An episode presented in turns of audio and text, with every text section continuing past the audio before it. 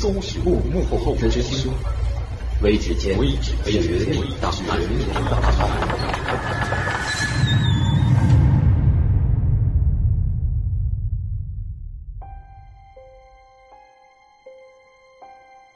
在一九九七年三月十三号的晚上，美国亚利桑那州菲尼克斯上空出现了五六个琥珀色的不明巨大光点。它们井然有序地排列成 V 型，缓慢而且安静地从西北往东南方向飞行，从内华达州经过凤凰城，然后抵达土桑边境。之后消失。整个范围大约有三百英里，历时三个小时。而当天晚上的这起著名的不明飞行物目击事件，在当时轰动了全球，被人们称为“凤凰城光点事件”。十个月之后，一九九八年一月十四号的晚上。这一天，对美国的大多数地区来说，不过是一个平凡的夜晚。然而，这一天对亚利桑那州的凤凰城来说，这个夜晚却没有那么平凡。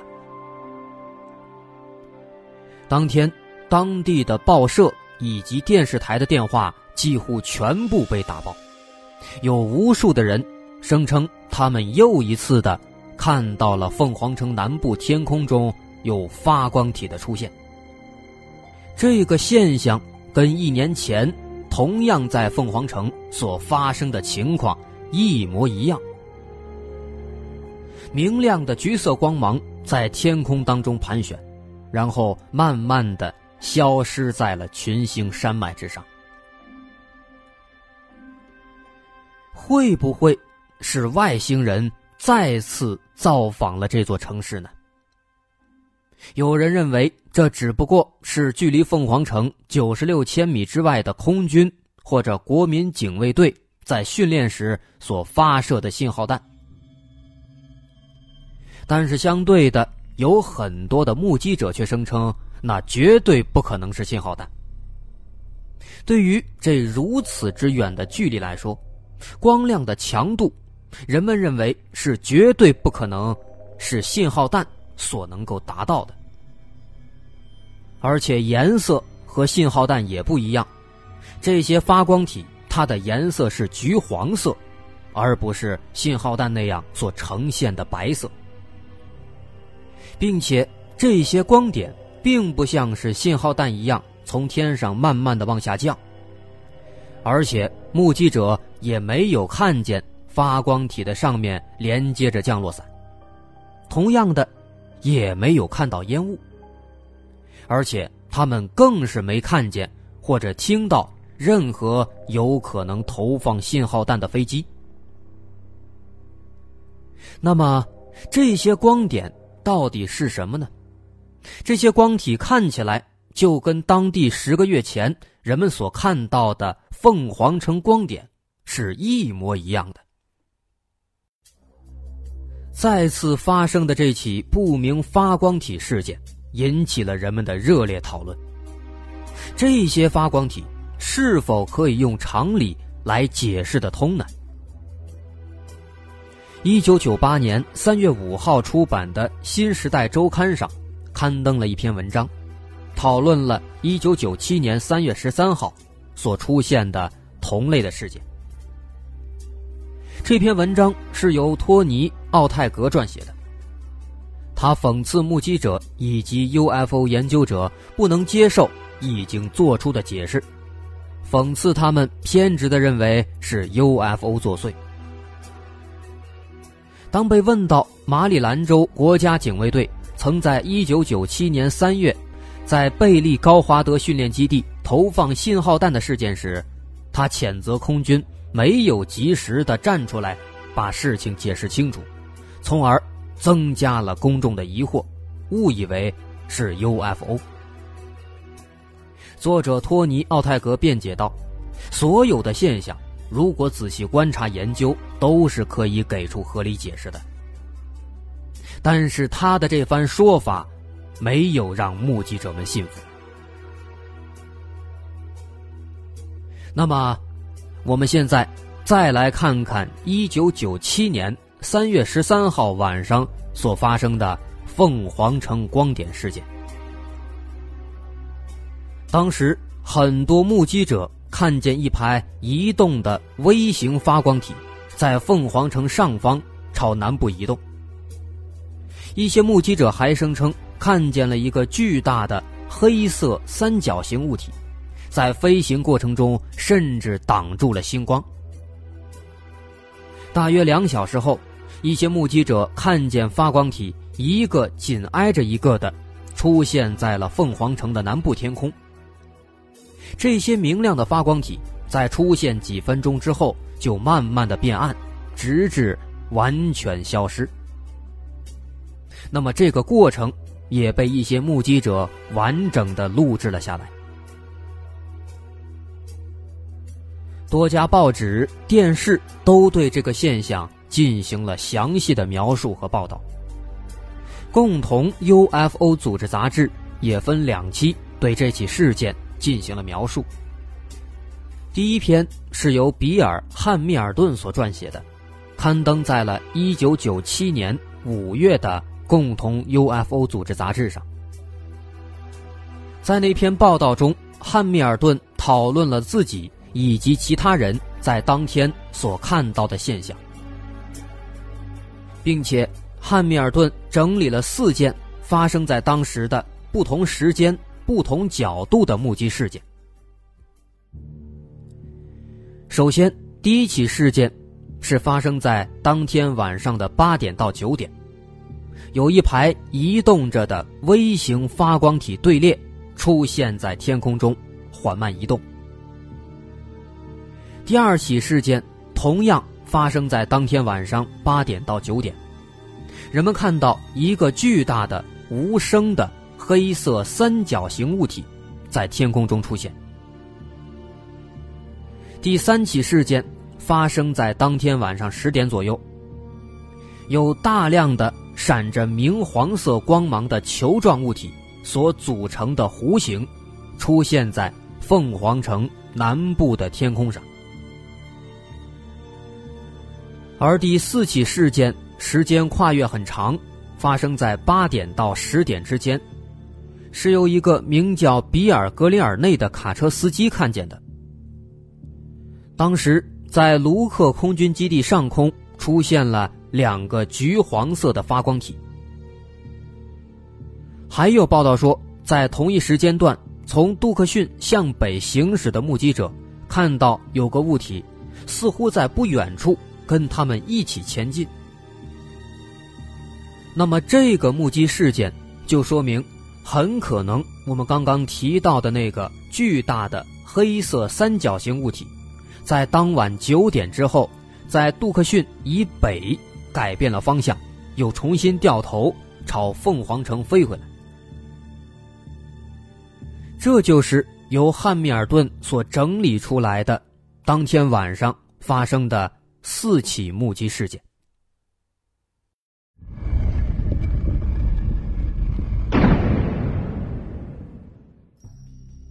几个月后，马里兰州国家警卫队在意大利宣布，他们曾在三月十三号在贝利高华德空军训练基地上空进行了机动训练，其中有一项就包括在海拔四千五百多米。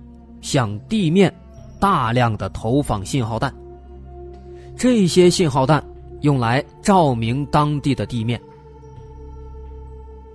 而且高华德训练基地的覆盖范围是非常广的，从凤凰城西部八十千米，一直延伸到了凤凰城西部一百六十千米之外。而早在马里兰州国家警卫队发表了这个声明之前，共同 UFO 组织亚利桑那区域的调查员理查德·毛茨就已经给发光体做出了结论。他在1997年7月出版的《共同 UFO》杂志上刊登了自己的结果。在汉密尔顿文章的基础上，他做了一定的扩展调查，并且就三月十三号晚上二十二点的现象得出结论，认为发光体是由西南方群星山训练基地的空军人员从高空所投放的照明用信号弹。毛茨指出，与汉密尔顿所说的前两起目击事件的大量报道。形成了鲜明对比的是，汉密尔顿所说的第三起事件，对他的报道是少之又少。而这第三起事件，就是在当天晚上十点之后，天空中出现了很多黄色发光体的事件。除此之外，经过毛茨的调查，大多数三号事件的目击报道都来自居住地。海拔要高于凤凰城的人，那么相比之下，这些人他们所能够看到的，就肯定要比低海拔的凤凰城中的人看到的要远，要多。后来根据不同观测者的方位，毛茨运用三角测量的方法来确定当天晚上发光体的具体位置。他绘制的地图显示出，来自六个不同方位的观测者，他们的视线汇集在了洲际十七号公路和十号公路在凤凰城交汇处西南三十五千米的位置。但是，很多目击者声称发光体是在群星山的北侧。可是，毛茨利用三角测量得出的结论。却是发光体在群星山训练基地以南的方向。另一方面，他用三角测量法得出的位置，距离贝利高华德空军训练基地西南方向所出现的发光体的地方不是很远。那么，我们综合这两点，可以得出一条结论。要么美国的国家警卫队确实是在贝利高华德训练基地投放了信号弹，要么就是毛茨的三角测量并不准确。那么我们不妨假设，如果毛茨的计算真的不准确，那么也就无法证明发光体是出现在群星山以南。不过，同时，毛茨列出了十几条理由来解释为什么他说的这个投射信号弹的结论是成立的。其中最明显的一条，就是国家警卫队发布的投放信号弹的时间、地点与观测到发光体的时间、地点是基本一致的。最后，他也承认他的这种说法只能够解释。汉密尔顿所整理出来的第三起目击事件。至于其他的三起事件，是无法做出合理解释的。那么，很多人不禁要问：如果真的是距离凤凰城八十千米外的贝利高华德空军训练基地，他们所投放的信号弹，那么这个信号弹？为什么会如此的明亮呢？为什么这些信号弹的排列是规则的几何形状呢？为什么它们不会坠落下来，而且还能在空中到处飞行呢？等等这些问题，似乎还是不能做出准确的说明。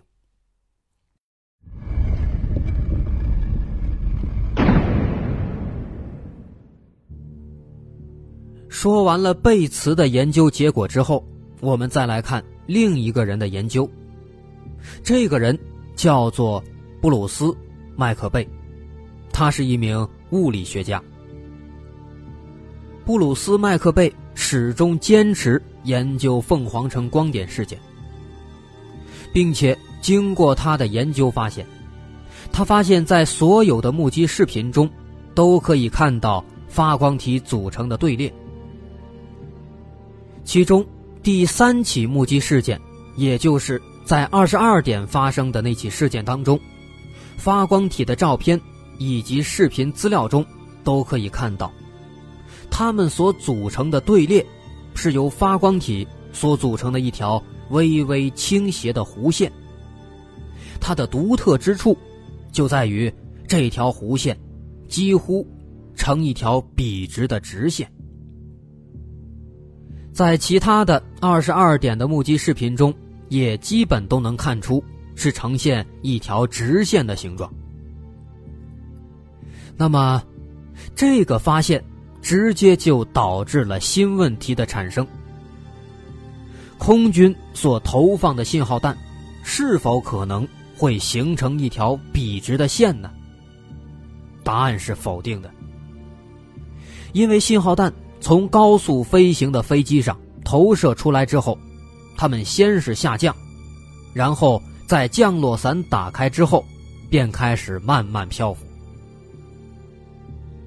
于是，问题再次出现了：这些发光体到底是什么呢？它们会不会真的就是不明飞行物呢？布鲁斯·麦克贝研究了这些目击者所处的位置，以及他们的观测方向，并且把他们所有的方位以及当时所处的海拔位置，都在等高地图上标出来，然后再运用三角测量法来计算发光体的运动轨迹。结果，测量结果显示，在凤凰城西南出现的发光体的位置。基本能够确定是在空军基地上方。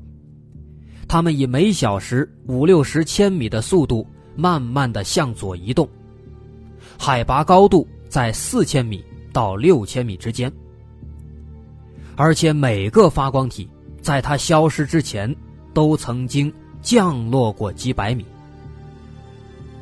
而且目击者在观测这个现象时，他们的朝向。都是面朝空军基地的。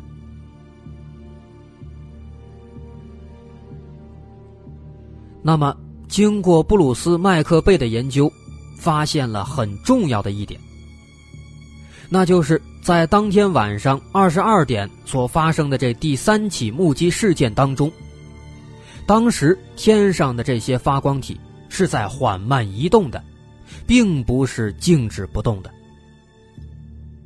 与此同时，很多的目击视频也提供了这个发光体移动的证明。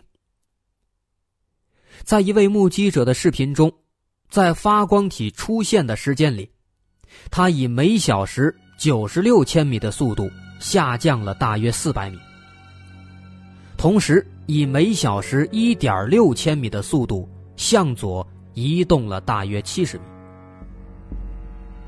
那么。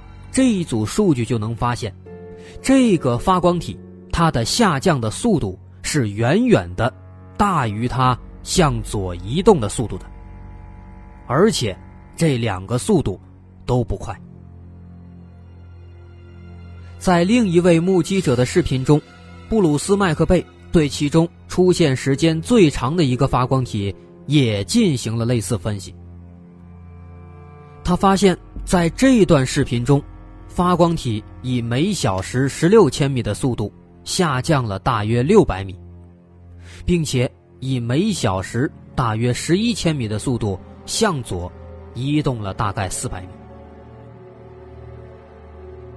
那么，可以发现，这两个发光体分别在两段视频中向下、向左移动的计算数值都是不相等的，但是。我们考虑到在视频中确定观察方位以及他们所处的海拔、角度等等方面的细微差别，不难发现这两组的测量结果还是比较接近的。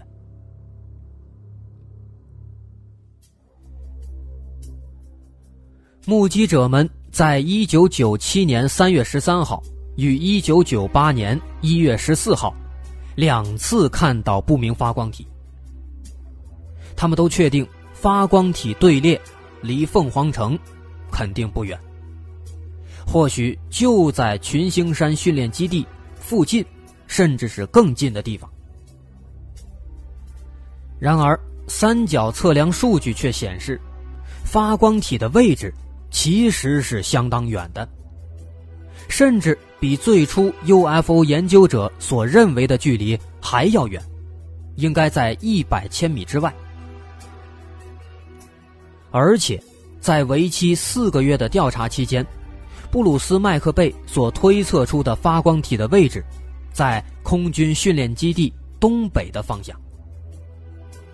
而且，他也得出了结论：发光体并不是完全不动的，他们在左右摇摆的同时，也在缓慢的做下降飞行。那么，因此现在的问题就是。仅仅就观测照片以及视频所得出的数据来说，如果这些发光体真的是信号弹的话，那么有没有可见距离能超过一百多千米的信号弹呢？很快，布鲁斯·麦克贝就找到了答案：LUU 二 B 型信号弹。这一类信号弹能见度能达到三百二十千米。如此一来，距离方面的疑问得到了解答。可是，仅仅解答了距离方面的问题，并不能证明这些发光体就是信号弹。如果是信号弹的话，那么它又为什么会呈现出橘黄色呢？发光体呈现橘黄色，布鲁斯·麦克贝认为，这可能是光从遥远的距离透过大气层传播的结果。蓝色在传播过程中被逐渐滤掉，这使得光谱上的颜色逐渐的向橘黄色和红色加深。这个原理和日出日落的原理是相同的。那么这样的话，颜色上的疑点。也得到了解答。那么由此，布鲁斯·麦克贝就得出了同样的结论。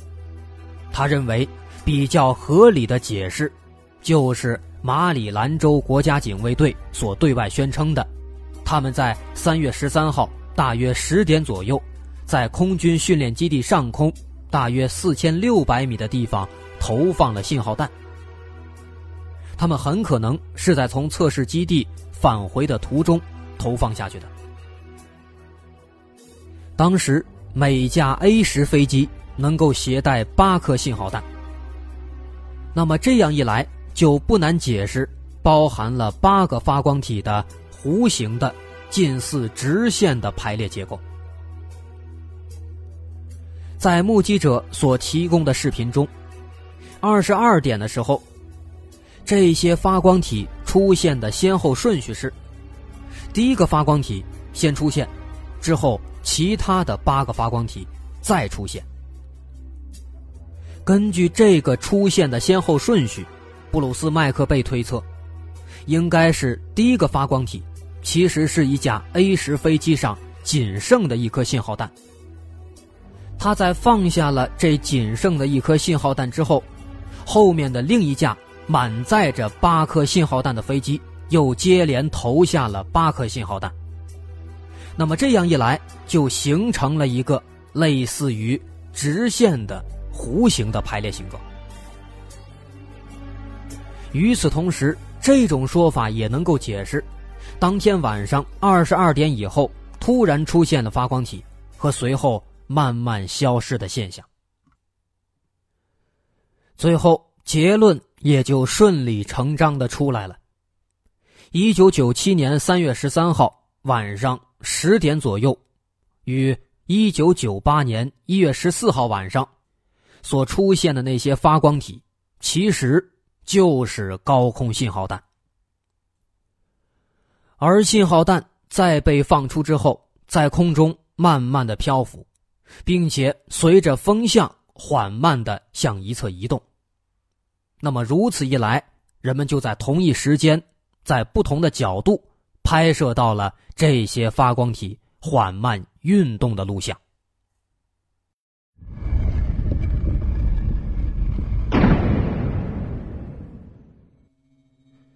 到这儿，这个凤凰城光点终于是有了个结论，而且看起来也是有理有据。不过，当然，布鲁斯·麦克贝的这种说法，仅仅只能解释当天晚上二十二点出现在凤凰城西南方、持续了几分钟的那个明亮发光体，以及发光队列的现象。而至于二十二点之前两个小时所出现的那些 V 字形的发光体现象，他却没有提及，也没有办法做出合理解释。那么，至于这些发光体到底是什么，我们不妨这样假设：可能这三个小时当中总共出现的这几次发光体现象，二十二点时候确实是空军的信号弹。而二十二点之前出现的那些发光体，也许真的是某些不明飞行物。就在人们好奇这些不明发光物体到底是什么的时候，二零零七年的一次采访中，亚利桑那州的前州长给出了震惊所有人的答案。一九九七年，凤凰城光点事件发生。当时担任亚利桑那州州长的塞明顿，碍于州长身份，一口否认。他当时甚至开了个记者会，以半搞笑的方式把整件事情压下来。当时塞明顿甚至还找来幕僚长扮成外星人，让全场哄堂大笑。但直到十年之后的二零零七年，塞明顿才决定说出他看到的真相。他说：“那些光真的非常非常的明亮，真的是太迷人了，非常的大，你会觉得这是超乎世俗的，在你的直觉里，你知道这是不寻常的。”塞明顿的这番话。被人们认为是他隐晦的承认了凤凰城光点是不明飞行物的说法，而塞明顿也因此成为美国第一位出面承认看到了 UFO 的前高级官员。